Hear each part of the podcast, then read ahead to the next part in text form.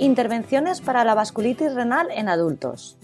La vasculitis renal provoca daños en los vasos sanguíneos pequeños dentro del riñón y si no se trata puede dar lugar a una rápida pérdida de la función renal. Existen tratamientos que bloquean el sistema inmunitario para desconectar el proceso de vasculitis, pero pueden conllevar infecciones graves y otras complicaciones a largo plazo. La revisión Cochrane sobre tratamientos para inducir y mantener una revisión de la vasculitis renal se actualizó en enero del 2020. Este podcast ha sido traducido por Yasmín García y locutado por Monse León del Centro Cochrane Iberoamericano. La vasculitis renal provoca la inflamación de los vasos sanguíneos pequeños y puede provocar insuficiencia renal permanente y muerte. Antes de los tratamientos efectivos, la mortalidad por vasculitis renal era a menudo del 80% a los 12 meses. Ahora, con los tratamientos modernos, el 80% de las personas afectadas sobreviven más de 5 años. Como la vasculitis renal es causada por una reacción inmune a los vasos sanguíneos, la mayoría de los tratamientos actúan para inhibir el sistema inmunológico. Históricamente, el tratamiento se ha centrado en los esteroides y la ciclofosfamida, con plasmaféresis añadida cuando existe insuficiencia renal grave. Más recientemente se ha demostrado que otros fármacos son probablemente equivalentes a la ciclofosfamida en determinadas condiciones. Una vez que el tratamiento induce la remisión de la enfermedad, la intensidad del tratamiento se reduce y se utilizan tratamientos menos potentes a largo plazo para mantener la remisión.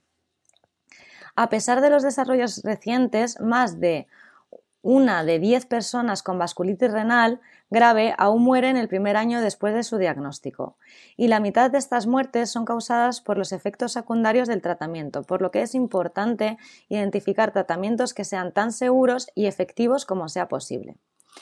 En la revisión Cochrane del 2008 estaban disponibles 13 estudios con 700 adultos. En 2015 se pudieron incluir 31 estudios con más de 2.200 adultos y ahora, en la revisión del 2020, hay 40 estudios con casi 3.800 pacientes. Sin embargo, a pesar de este progreso, los estudios en conjunto todavía tienen importantes limitaciones del diseño que hacen que se tenga poca confianza en algunos resultados. La plasmaféresis se estudió en aproximadamente 900 personas y una adición importante a la revisión son los datos iniciales del estudio Pexivas, el ensayo más grande jamás realizado sobre vasculitis. En el momento de la actualización, los datos a los 6 y 12 meses no estaban disponibles, pero los datos de supervivencia publicados respaldan los estudios anteriores al mostrar que, cuando se agrega a los tratamientos habituales, la plasmaféresis puede reducir el riesgo de desarrollar insuficiencia renal total, con la necesidad de diálisis a los 12 meses reducida a la mitad. Sin embargo, no hay evidencia de que afecte la mortalidad o la incidencia de infecciones graves. Pexivas también probó dos regímenes de dosis diferentes de esteroides y demostró que una dosis total más baja de esteroides es igualmente eficaz y al mismo tiempo produce menos infecciones. Otros estudios en los que participaron casi 300 personas encontraron que la ciclofosfamida intravenosa en pulsos puede provocar una recaída de la enfermedad con más frecuencia que la ciclofosfamida oral continua. Pero no se sabe con certeza si la ciclofosfamida en pulsos o la ciclofosfamida continua tienen diferentes impactos sobre la muerte, la necesidad de diálisis o la infección grave.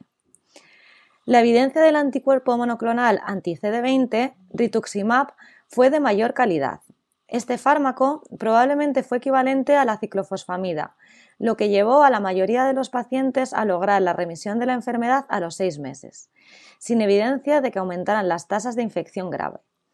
El microfenolato es similar a la ciclofosfamida como tratamiento para inducir la remisión, pero aún no está claro si la remisión se mantiene y la recaída se puede evitar con el microfenolato.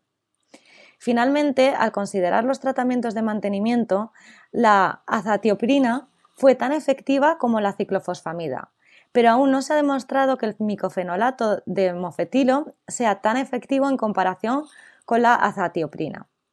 Esto parece contradecir los datos cada vez mayores sobre la eficacia del micofenolato como agente de inducción. Se han probado múltiples agentes y se han demostrado que son eficaces en el mantenimiento, incluidos la ceatoprina, el micofenolato, el rituximab, la leflunomida y el metotrexato. Un nuevo estudio importante también evaluó la necesidad de un tratamiento de mantenimiento más prolongado y mostró que, en comparación con dos años de tratamiento, mantener el tratamiento durante cuatro años redujo drásticamente el riesgo de recaída. En resumen, los adultos con vasculitis renal e insuficiencia renal grave tienen menos probabilidades de necesitar diálisis cuando se agrega la plasmaféresis pero hay poca información sobre su impacto en la muerte o la infección.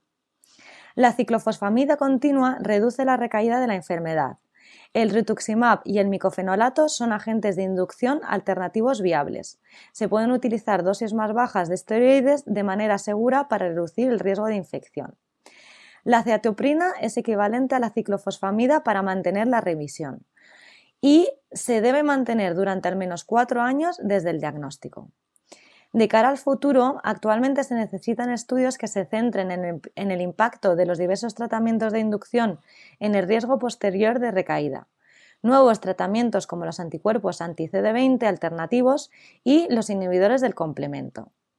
Si desea leer más sobre los hallazgos de la revisión y estar al tanto de futuras actualizaciones, puede dirigirse a la biblioteca cochrane.com y buscar vasculitis renal.